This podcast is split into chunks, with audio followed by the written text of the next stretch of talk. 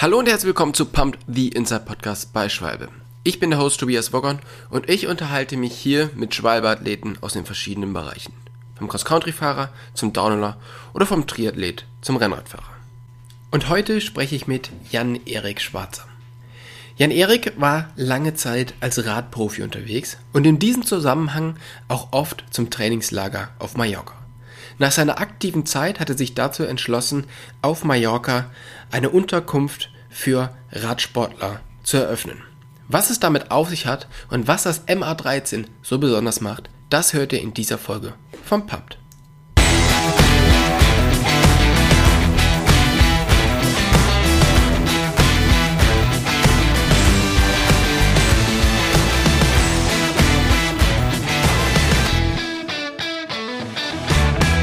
Erik, vielen, vielen Dank, dass du dir heute die Zeit nimmst, mit uns den Podcast zu machen.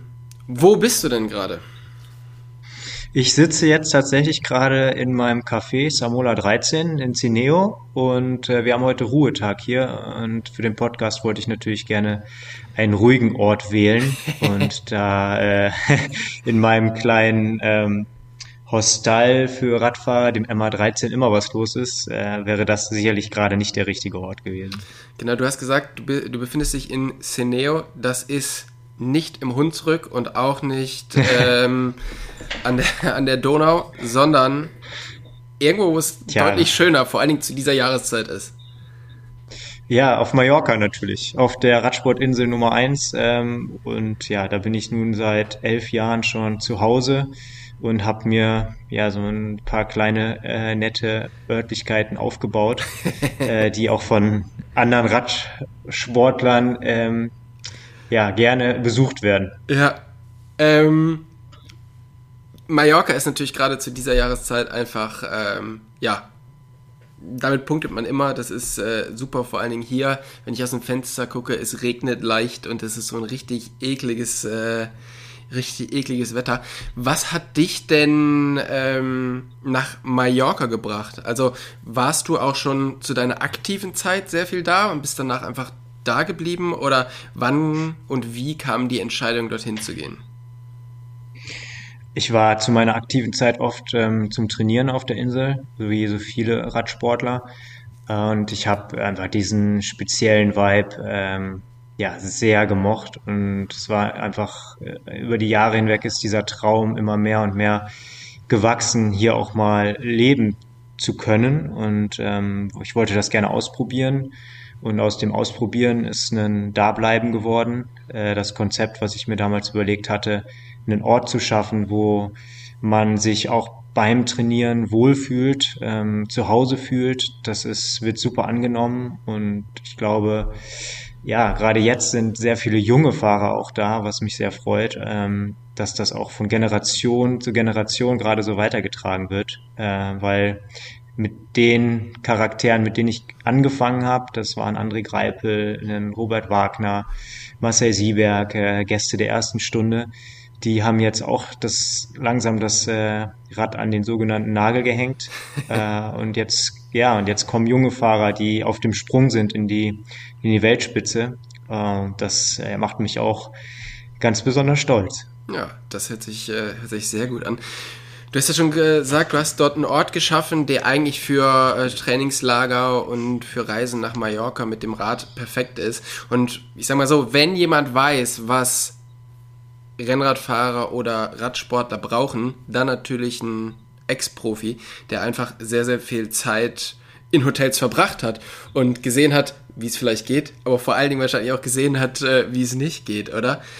Ähm, für mich als genau. ähm, für mich als Mountainbiker ist es so ein bisschen schwierig greifbar, was du in deiner Profikarriere gemacht hast. Weil für mich als Mountainbiker ist Rennrad gleich Rennrad. Aber das stimmt natürlich nicht. Auch da gibt es ganz viele unterschiedliche äh, Sportarten, die aber alle mehr oder weniger auf dem gleichen Rad stattfinden.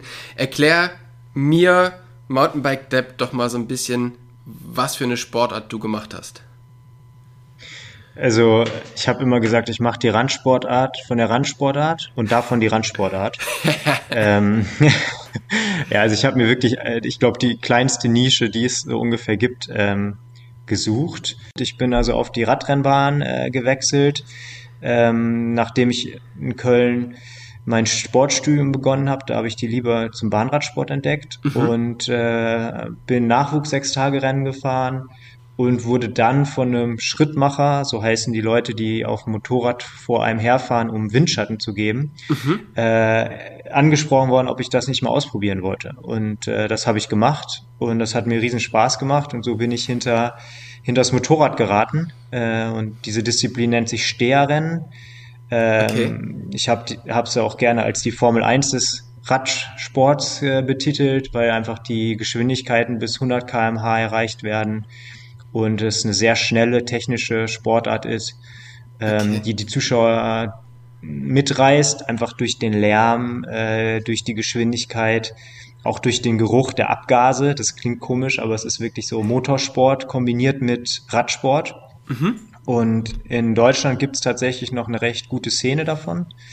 Äh, ich bin dann also quer durch die Republik gereist und äh, auch Europa, um diesem Rennen äh, beizuwohnen. Ja, und das war so das meine Nische, die ich da gefunden habe. Und die Highlights waren natürlich die äh, Rahmenwettbewerbe von Sechstagerennen. Ich erinnere mich gerne an das Sechstagerennen in Dortmund.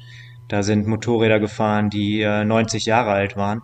Mhm. Äh, das ist äh, also Wahnsinn gewesen. In der Westfalenhalle Dortmund äh, Wahnsinnsstimmung. Äh, leider gibt's auch das Rennen nicht mehr. Ja, das heißt, tendenziell werden es weniger Rennen oder verschieben sich in andere Länder oder ähm, wie kann man sich das vorstellen?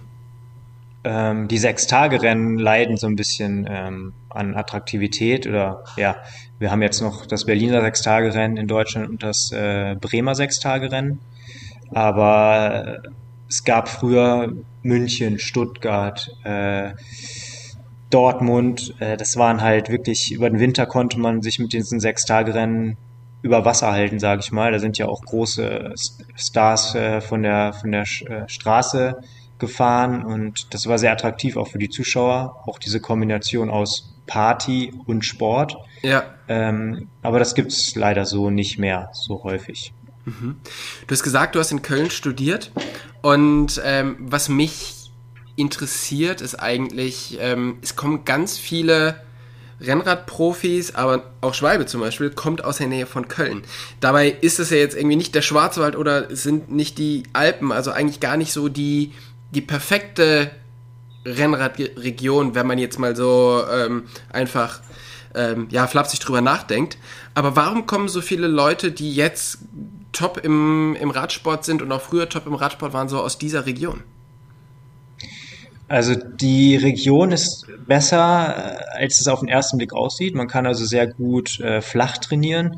Man hat aber die Eifel in Reichweite, man hat das Bergische Land und äh, die Region ist attraktiv, weil du von Köln-Bonn aus auch äh, überall hinfliegen kannst oder die, die Rennen in Belgien sind greifbar. Mhm. Äh, und es hat sich so eine, so eine Trainingsgruppe da auch gefunden damals und ich glaube jetzt auch äh, mit Nils Bullitt äh, und Juri Hollmann, ähm, der sind immer noch wirklich, oder auch Rick Zabel natürlich. Ja. Ähm, ja, und sowas zieht immer auch dann nochmal wieder Profis an, weil man gemeinsam auf einem sehr hohen Level trainieren kann. Mhm, okay. Ja, das ist halt wirklich spannend, dass man halt wirklich eigentlich jetzt so als Hobbyfahrer würde man wahrscheinlich sagen, eben Schwarzwald, Alpen, das ist halt das, wo man ja eigentlich gerne Rennrad fahren würde. Aber zum Trainieren sind es meistens gar nicht die Regionen, die dann so, so attraktiv sind, wirklich für den Profi, oder? Weil du dann doch sehr auf Berge eingeschränkt bist oder ähm, nicht so, ja, nicht so äh, viele unterschiedliche Sachen trainieren kannst. Genau. Also das eine ist die, das Schöne und äh, die Landschaft und das andere ist der, äh, die Effektivität, die man ja auch als Profi dann eher sucht.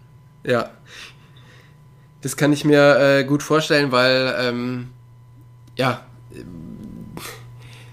die Schönheit findet man jetzt auf dem Radweg einmal durch äh, den Ruhrpott wahrscheinlich jetzt nicht so viel wie jetzt in den Bergen, aber man kann halt einfach extrem gut, extrem gut fahren, ja.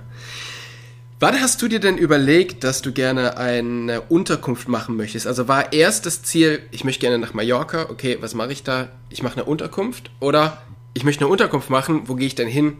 Nach Mallorca? Nee, es war tatsächlich erst äh, der Wunsch, auf Mallorca Fuß fassen zu können. Ähm, und dann hatte ich so eine kleine, so ein kleines Ideenheftchen, ähm, wo ich immer ja, Ideen reingeschrieben habe und weiterentwickelt und auch mal nachgehört, was andere Freunde davon denken, ob das Zukunft haben könnte, könnte das funktionieren. Und äh, so ist das entstanden. Also ich wollte sehr, sehr gerne auf Mallorca äh, leben. Äh, mhm. Für wie lange, wusste ich nicht, aber auf jeden Fall wollte ich das Leben hier auf der Insel mal antesten. Und äh, da, die Idee, das Konzept zu MA13 ist dann daraus entstanden. Was stand noch so in diesem Ideenheftchen? Was hätte es auch noch werden können? Ah, das äh, möchte ich, glaube ich, gar nicht alles so äh, preis, preisgeben. okay. Weil am, am Ende habe ich die, die, äh, die beste Idee rausgesucht. Ja. Ja, du hast dich jetzt fürs MA13 entschieden und zwar eigentlich mitten in der, ja, in der Inselmitte, wo man eigentlich ja noch gar nicht so viel mit, äh, mit Rennrad am Hut hat, oder? Zumindest mit diesem Rennradtourismus. Ähm, warum ist deine Unterkunft dort und was macht die Unterkunft dort so besonders? Die Unterkunft ist in der Inselmitte, weil man von dort aus in alle Richtungen losstarten kann. Ähm, und das habe ich ganz bewusst so gewählt. Ich wollte weg von der Küste, wollte weg von den Touristenzentren ich wollte dahin, wo Mallorca noch Mallorca ist. Und äh, der Ort Cineo ist, ähm, ist eine, eine Perle. Also man hat alles, was man braucht. Äh, man hat aber auch dieses typisch Mallorquine. Hier ist also nicht der Tourismus eingezogen und hat ähm, alles ein bisschen verwässert. Mhm. Hinzu kommt, dass hier eine Radrennbahn ist. Äh, das ist auch sehr nett, wenn man mal äh, so ein bisschen im Kreis fahren möchte ja. oder Intervalle fahren muss oder oder oder. Ähm, ja, und Cineo wird auch immer mehr von den Radfahrern jetzt äh, entdeckt und die Vorzüge äh, offener. Und ich denke, da habe ich äh, in den letzten Jahren auch wirklich große Pionierarbeit leisten dürfen. Mhm. Du bist aber dort jetzt noch das einzige ähm, Bike-Hotel? in Ceneo oder haben sich mittlerweile schon welche zu dir gesellt? Also Bike Hotel bin ich auf gar keinen Fall. Ähm, also ich bin die entspannte Alternative zu den großen Bike Hotels und mhm. ähm, ja, also das ist ganz wichtig. Äh, bis jetzt gibt es keine Mitbewerber im Ort, da bin ich auch glücklich. Äh, es gibt natürlich die Hotels, die gesehen haben, oh, äh, mit Radfahrern kann man ja vielleicht auch äh, den einen oder anderen Euro verdienen und sie versuchen sich mit den üblichen Angeboten wie ein Fahrradkeller oder sowas, ähm, da so ein bisschen ja, reinzufuchsen. Aber dieses authentische und ähm, einzigartige, was ich bieten darf, äh, ja, das ist auch, das kann man auch nicht kopieren. Das ja. geht einfach nicht. Ja, du hast ja schon gesagt, Mallorca, Radfahrinsel Nummer eins, gerade zur jetzigen Zeit ähm, pilgern einfach unglaublich viele Leute dahin, um Rennrad zu fahren. Ähm, und es gibt eben diese riesigen, ich sag jetzt mal Hotelbunker an, ähm, an der Küste, die halt auch riesige Verleihstationen haben und wirklich diese, diese Massen-Bike-Hotels sind. Wie schaut denn so ein, ähm, so ein normaler Aufenthalt in einem normalen Bike-Hotel aus und wie unterscheidet sich ein Aufenthalt im MA13 davon? Ähm, zum Glück war ich sehr lange nicht mehr in so einem typischen Bike-Hotel. Nochmal? Mhm. Zum Glück war ich nicht mehr, ist schon seit sehr langer Zeit nicht mehr in so einem typischen Bike-Hotel. Ja. Aber der normale Ablauf ist halt, dass man sich beim Frühstück schon mit seinem Finisher-T-Shirt äh, trifft, damit jeder weiß, wie toll man ist. Und um 10 Uhr ist Abfahrt in den unterschiedlichen Leistungsgruppen. Da wird dann wieder gezeigt, wie toll man ist und wie schnell. Und ähm, ja, der Guide führt einen dann in die Cafés, die vorher schon abgesprochen sind, weil da kriegt der Guide äh, den Kaffee umsonst. Mhm. Ähm, ja, es ist alles sehr geplant und ähm, organisiert. Das ist bei mir nicht. Bei mir sind die, äh, ja, die Profis, die äh, Individualisten. Ich vergleiche meine Gäste gern mit den Rucksackreisenden des Radsports mhm. äh, im Vergleich zu den, ja, Bustouris, die in die großen Hotels gehen.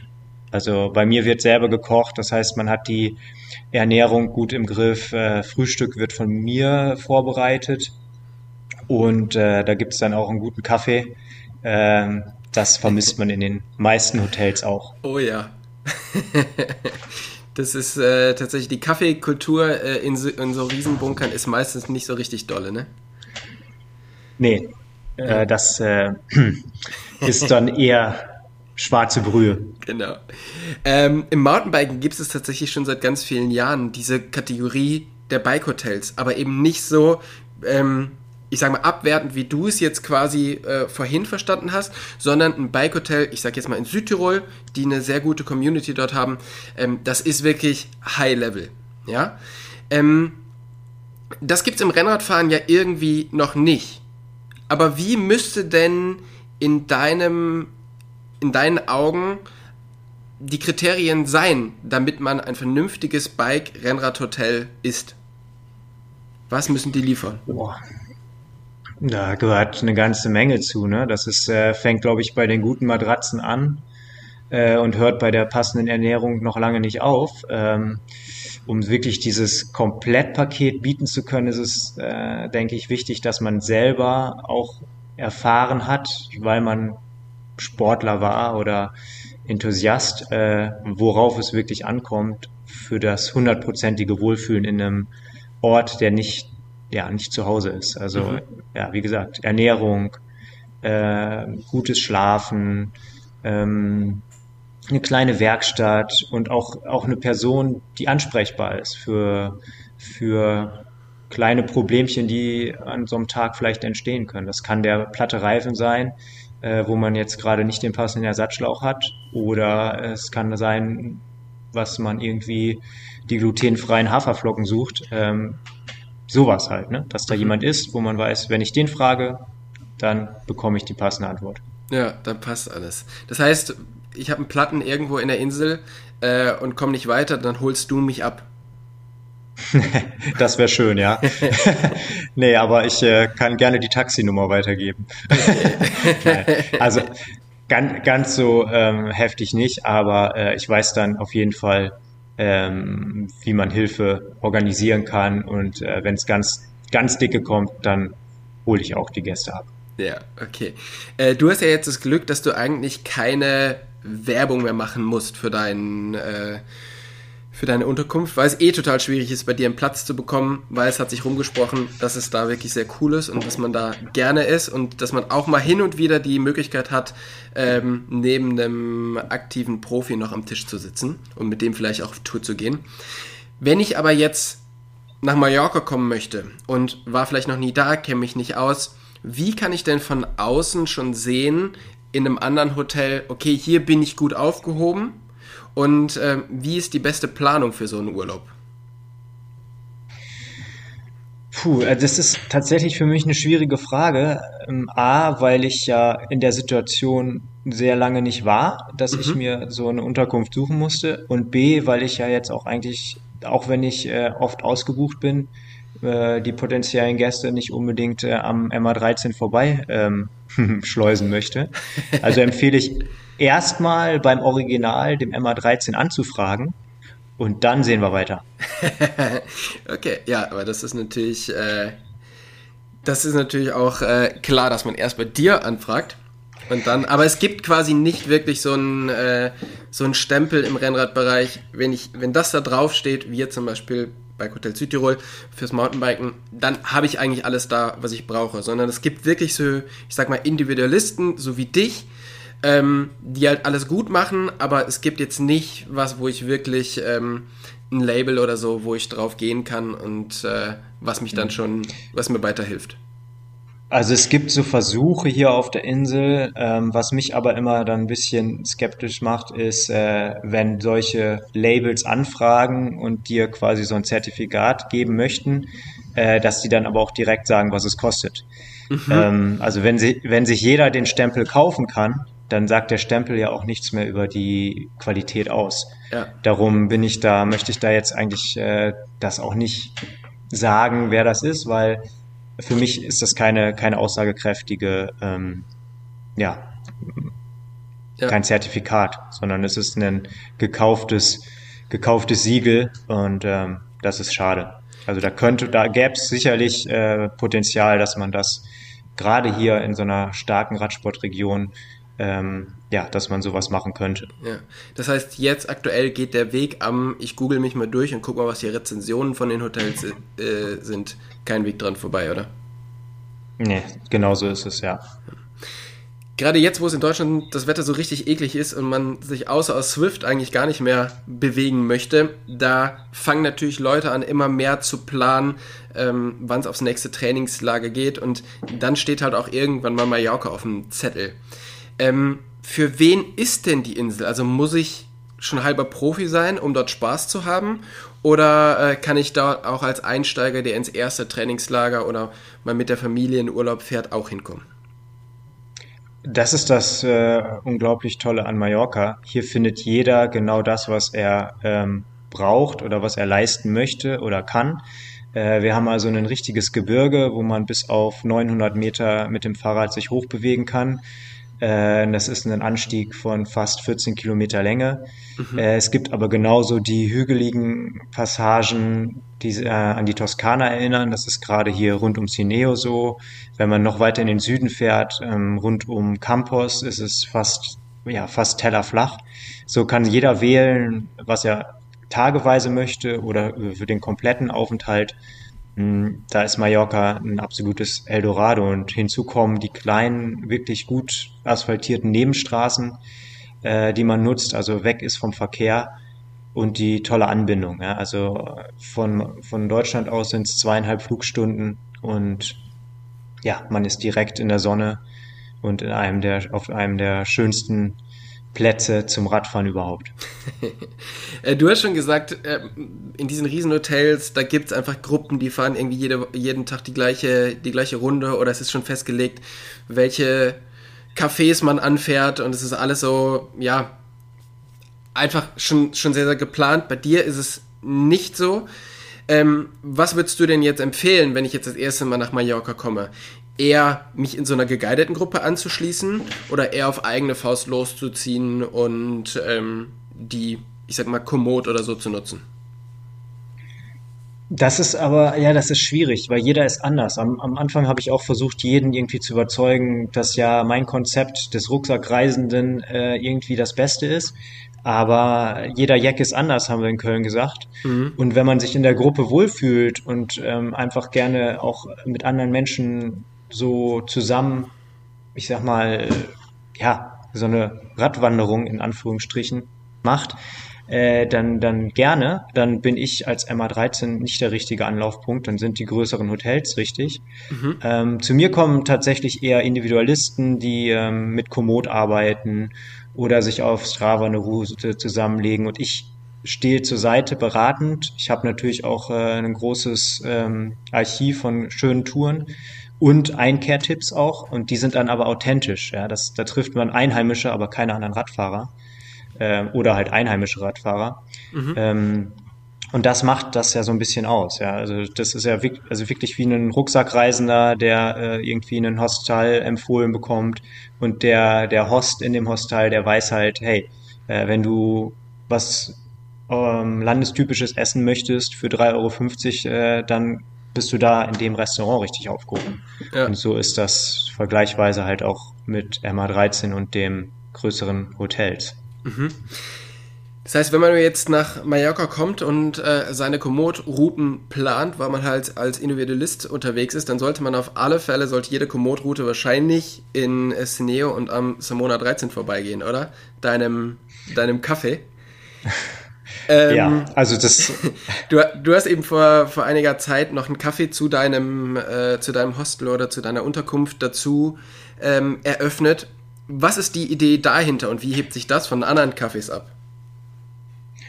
Ja, die Idee dahinter war, dass ich eine Garage gesucht habe für mein Auto, das Kaffeeauto, mhm. ähm, das auch eine Zeit lang mit dem schönen Schwalbeauftrag äh, rumgefahren ist. Ja. Da gab es eine nette Kooperation und das ist ähm, ein alter R4, der umgebaut ist äh, mit einer schönen Rocket Espresso Maschine und ich bin rausgefahren auf die Straßen und habe äh, den Radfahrern Kaffee angeboten. Mhm. Ähm, und das Auto sollte natürlich nicht draußen stehen und dann habe ich im Ort nach einer Garage gesucht. Das war, habe ich mir einfach vorgestellt, aber ja, die Umsetzung war ein bisschen schwieriger.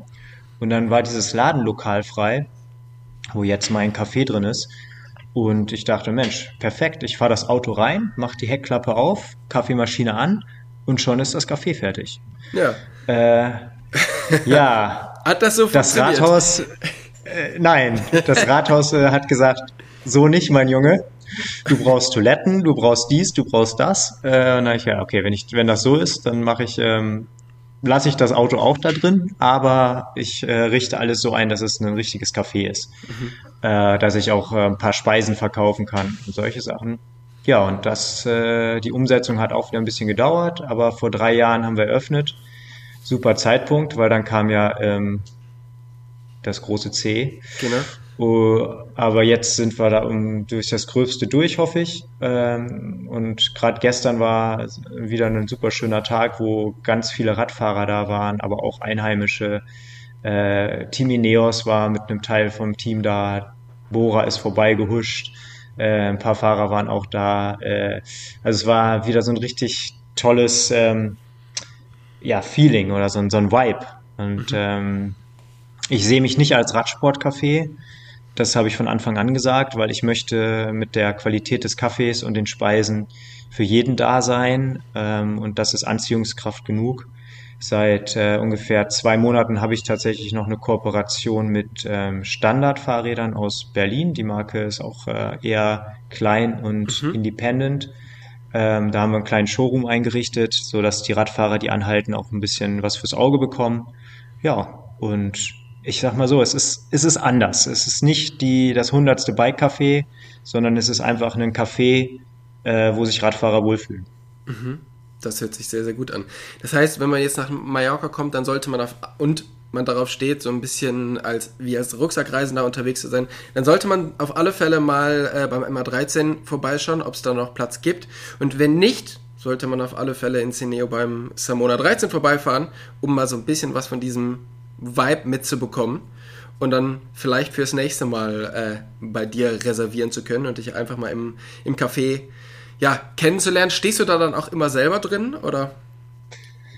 Äh, tatsächlich äh, bis Jahreswechsel habe ich da äh, jeden Tag, wenn wir geöffnet hatten, ähm, hinter der Kaffeemaschine gestanden und habe den Barista gemacht. Mhm. Äh, jetzt trete ich ein bisschen zurück, um mich auch wieder mehr aufs MA13 konzentrieren zu können äh, bin aber regelmäßig im Café, weil äh, ja, ich habe, ich fühle mich einfach äh, auch sehr wohl hier und genieße das, hier einen Kaffee zu trinken und äh, mit den Gästen zu sprechen. Ja, so so ist das und äh, deswegen die Wahrscheinlichkeit, mich hier zu treffen im Café, ist recht hoch. Wunderbar, das hört sich gut an. Dann erstmal vielen, vielen Dank für deine Zeit. Ähm, ich hoffe, ich schaffe es mal demnächst vorbeizukommen und zumindest mal einen Kaffee bei euch zu trinken. Und ähm, ja, ich wünsche euch noch eine sehr gute Saison mit ganz vielen Gästen und ähm, ja, schönem Wetter. Vielen, vielen Dank für deine Zeit. Ich danke dir. Liebe Grüße.